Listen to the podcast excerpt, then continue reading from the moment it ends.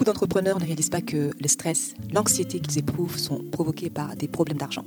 De la finance vous sert au creux de l'oreille tout ce que vous devez savoir pour avoir l'esprit tranquille quand vous pensez à vos finances.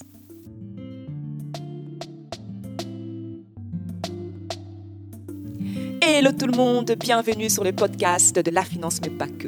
Nous aidons celles et ceux qui ont l'esprit d'entreprendre à se libérer du stress provoqué par l'argent et à bâtir de la richesse. Je suis Solange Baboy, consultante financière spécialisée en gestion d'argent.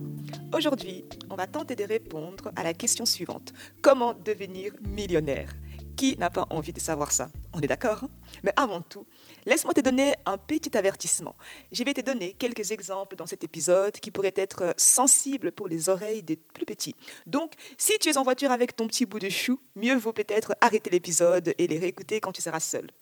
Maintenant, est-ce que je vais jurer et être impoli? Non, je ne ferai jamais ça. Cependant, je vais utiliser quelques exemples qui pourraient dévoiler certains secrets que tu n'aimerais pas qu'ils découvrent. Alors vas-y s'il te plaît, arrête l'épisode si tu as tes petits bouts à côté de toi. Est-ce que tu te rappelles quand tu étais petit et que tu croyais tout simplement tout ce qu'on te disait. Je me rappelle quand je suis arrivée en Belgique, durant la période un peu avant Noël et durant la période de Noël, à la maison et à l'école, on m'a parlé du Père Noël, de Saint-Nicolas. Je me disais, oh là là, l'Europe là, c'est trop bien. Comment ça se fait qu'au Congo n'avait pas ça? C'était trop bien. La magie de Noël, le Père Noël, les reines volants. On pouvait voir l'émerveillement sur mon visage d'enfant et cette lueur dans mes yeux quand j'ouvrais mon cadeau livré par les Pères Noël et puis les Saint-Nicolas. Ah, c'était trop bien. Je croyais vraiment que toutes ces choses étaient possibles. Et c'est vraiment incroyable. Parce que quand on est enfant, on y croit vraiment, n'est-ce pas? On croit au Père Noël, à Saint-Nicolas, aux reines volants, aux lutins sur l'étagère, à la petite souris, au lapin de Pâques. Je me souviens quand j'étais enfant, quand j'étais jeune, tout me semblait possible. Ce n'était pas seulement le Père Noël, c'était comme si tout était possible. En sixième année, à la fin de l'école primaire, on nous avait demandé ce que nous voulions faire plus tard quand nous serions grands.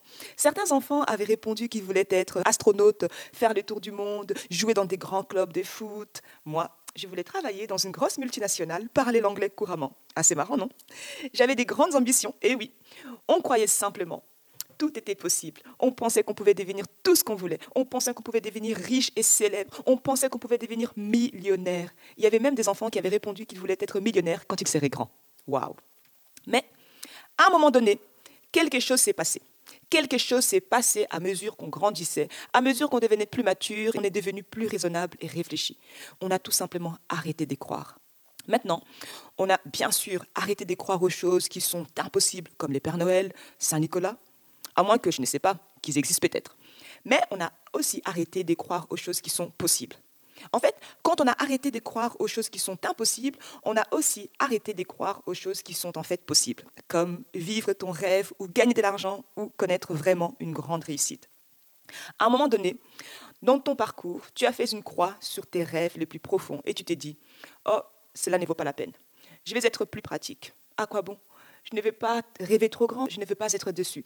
Je ne veux pas qu'on me laisse tomber. Et ce n'est pas réaliste, c'est complètement égoïste. Du coup, je vais me la jouer petit. Mais si tu ne crois pas que quelque chose est possible, que ce soit vivre ton rêve, gagner beaucoup d'argent ou réussir vraiment, tu n'essaieras jamais. Si tu ne crois pas que quelque chose est possible, tu n'essaieras jamais. Prenons l'exemple du loto. Moi, perso, je n'achète pas des billets de loto. Pourquoi? Ce n'est pas parce que je suis, euh, je me prends pour Sainte Solange et que je suis contre ça sur les plans moral, pas du tout. C'est tout simplement parce que je n'y crois pas. Donc, je ne vais pas dépenser de l'argent pour un billet de loterie car je ne crois pas que je vais gagner.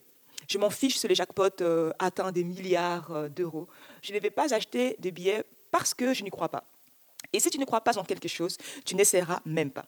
Tu n'investiras pas de temps, d'argent, d'efforts, d'énergie pour avoir un résultat que tu ne crois pas possible. Moi, je ne les fais pas avec la loterie.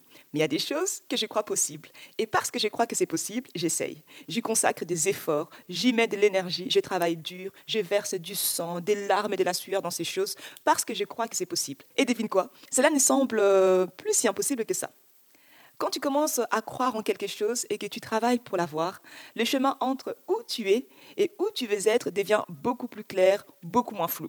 Et puis, elle ne semble plus si folle en fin de compte. Mais tu dois d'abord croire. Tu dois d'abord croire que cette chose est possible. Maintenant, je ne sais pas quel sentiment étrange tu ressens envers l'argent et l'effet d'être riche, et même envers le mot milliardaire. Certains d'entre vous écoutez cet épisode euh, avec un certain scepticisme parce que tu ne sais même pas ce que tu ressens par rapport au fait de devenir millionnaire. Ces mots te mettent mal à l'aise. Rien que le fait de m'entendre dire comment tu peux devenir millionnaire, ça te met mal à l'aise. Peut-être as-tu grandi dans une famille où les riches étaient considérés comme des mauvaises personnes. Peut-être euh, as-tu grandi dans une famille où la richesse était mal perçue, jugée et critiquée. Peut-être que tu as des beaux-parents qui regardent de haut les personnes qui ont de l'argent. N'est-ce pas là les combles de l'ironie? Généralement, on critique les gens riches en les traitant des snobs. Pourtant, beaucoup de jugements sont portés contre les personnes riches. Peut-être que tu vis dans une communauté, dans un environnement où règne une mentalité des pauvretés et une attitude de victimisation, peut-être. Mais laisse-moi te dire une chose. Ce n'en fait pas tes affaires. Ce que les autres pensent de l'argent ne te regarde pas. La façon dont les autres évitent l'argent ne te regarde pas. Les sentiments étranges et les malaises que les gens éprouvent à l'idée d'écrire de la richesse ne te concernent en rien. La seule chose qui te regarde, c'est ton business, ton entreprise, tes valeurs et tes croyances, et t'assurer qu'elles sont en phase avec la réalité. Clarifions un peu les choses. Souvent, on a cette idée, ou peut-être as-tu eu cette idée, que les riches sont mauvais et que devenir riche, c'est de l'égoïsme pur et dur. On pense que ce sont des mauvaises personnes, qu'ils sont avides, qu'ils exploitent les autres, qu'ils se servent des autres.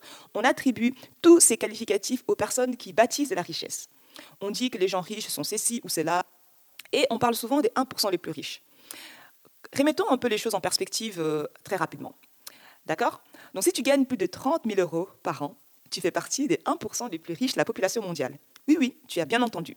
Si tu gagnes plus de 30 000 euros par an, tu fais partie de ces 1% privilégiés au monde. Donc, soyons prudents quand on utilise les mots riches et comment on définit la richesse.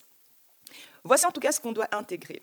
L'argent est les dénominateurs communs de tout ce que tu veux faire dans la vie. C'est un fait, c'est la réalité. Ce n'est pas mon opinion, ce n'est pas juste ma vision. L'argent est les dénominateurs communs de tout ce que tu veux accomplir dans la vie. Absolument tout. Tu veux acheter une maison la coût de l'argent. Tu veux te marier Les mariages coûtent cher. Tu rêves de créer ta propre entreprise Cela nécessite de l'argent. Tu veux aider les personnes sans abri Cela nécessite de l'argent. Tu veux avoir des enfants Les enfants coûtent cher. Je peux te dire, tout ce que tu veux faire nécessite de l'argent. Même des causes nobles et des importantes œuvres de bienfaisance, comme construire des puits en Afrique, par exemple, eh bien, cela coûte de l'argent. Tu veux aider les gens après un tremblement de terre dévastateur la reconstruction, les fournitures, les ressources, les outils, tout cela nécessite de l'argent. En résumé, l'argent est les points communs de tout ce que tu veux faire dans la vie. Donc, plus tu as d'argent, plus tu peux faire pour ta famille et pour les autres. Alors, je veux que tu arrêtes de t'empêcher de gagner de l'argent sous prétexte que c'est un acte de sainteté, de sanctification, de pureté. Arrête ça. La réalité est que plus tu as de l'argent, plus tu auras d'impact, plus des choses tu pourras faire. Plus tu as, plus des choses tu peux faire. Dieu ne t'a pas créé pour être une victime. Il t'appelle et il t'a créé pour être un vainqueur. Il t'appelle, crois-le ou non, à prospérer, à bien gérer ce que tu as, à faire preuve de sagesse avec les ressources que tu as. Peut-être que tu connais la parabole des talents dans la Bible. Cette histoire constitue un rappel très important que peu importe notre éducation, peu importe les idées que nos parents, nos beaux-parents, nos amis ou les membres de notre Église se font de l'argent, la vérité est que Dieu t'a béni en te donnant de l'argent. Il s'attend à ce que tu les gères et que tu le multiplies. Alors vraiment, je t'encouragerais, si tu ne connais pas encore cette histoire, de te plonger dans la parabole des talents qui se trouve dans la Bible. Je suis parfaitement consciente que tous ces passages peuvent être euh, sortis de son contexte. Il peut être interprété de différentes manières, il peut être manipulé, mais l'idée principale reste la même.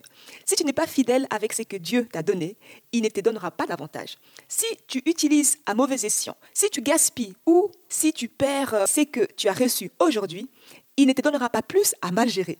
Il ne te donnera pas plus à foirer. Il ne te donnera pas plus à gaspiller.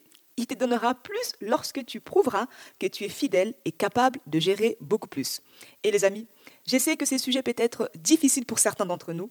Je sais que, surtout si tu es croyant, tu as tous ces sentiments que, eh bien, je me sens coupable de gagner de l'argent. Et si je ne suis pas censé avoir de l'argent Quand tu as de l'argent, tu peux faire beaucoup de choses. Tu peux aider beaucoup de personnes. Ne vois pas l'argent comme étant quelque chose qui pousse euh, à l'égoïsme ou euh, à profiter, à exploiter les autres. La somme d'argent que tu as ne détermine pas ton caractère, mais c'est ton caractère qui détermine comment tu utilises l'argent. Je peux comprendre que ça puisse sembler fou de vouloir devenir euh, millionnaire, un peu comme les Pères Noël, Saint-Nicolas, ça n'existe pas. Mais crois-moi, tu peux vraiment le devenir. Tu peux bâtir de la richesse. Et lorsque tu crées de la richesse, tu protèges euh, non seulement ta famille, ton entreprise et ton futur, mais tu te donnes aussi les moyens d'avoir un impact énorme dans le monde. Quand des opportunités se présentent, quand des portes s'ouvrent, quand des causes te touchent profondément, tu auras les moyens de faire quelque chose. L'argent, en fait, est un outil qui te permet de faire euh, ce que tu veux vraiment faire et d'avoir l'impact que tu désires vraiment avoir. Et moi, je veux que tu puisses être en mesure de le faire. Je veux que tu puisses être en mesure de faire ce que tu veux réellement faire et d'avoir l'impact que tu veux vraiment avoir. Les devoirs pour aujourd'hui est de répondre à la question suivante. Quels sont les trois adjectifs qui te viennent à l'esprit quand tu penses à la richesse? Tu les notes sur une feuille de papier. J'espère que cet épisode vous a plu.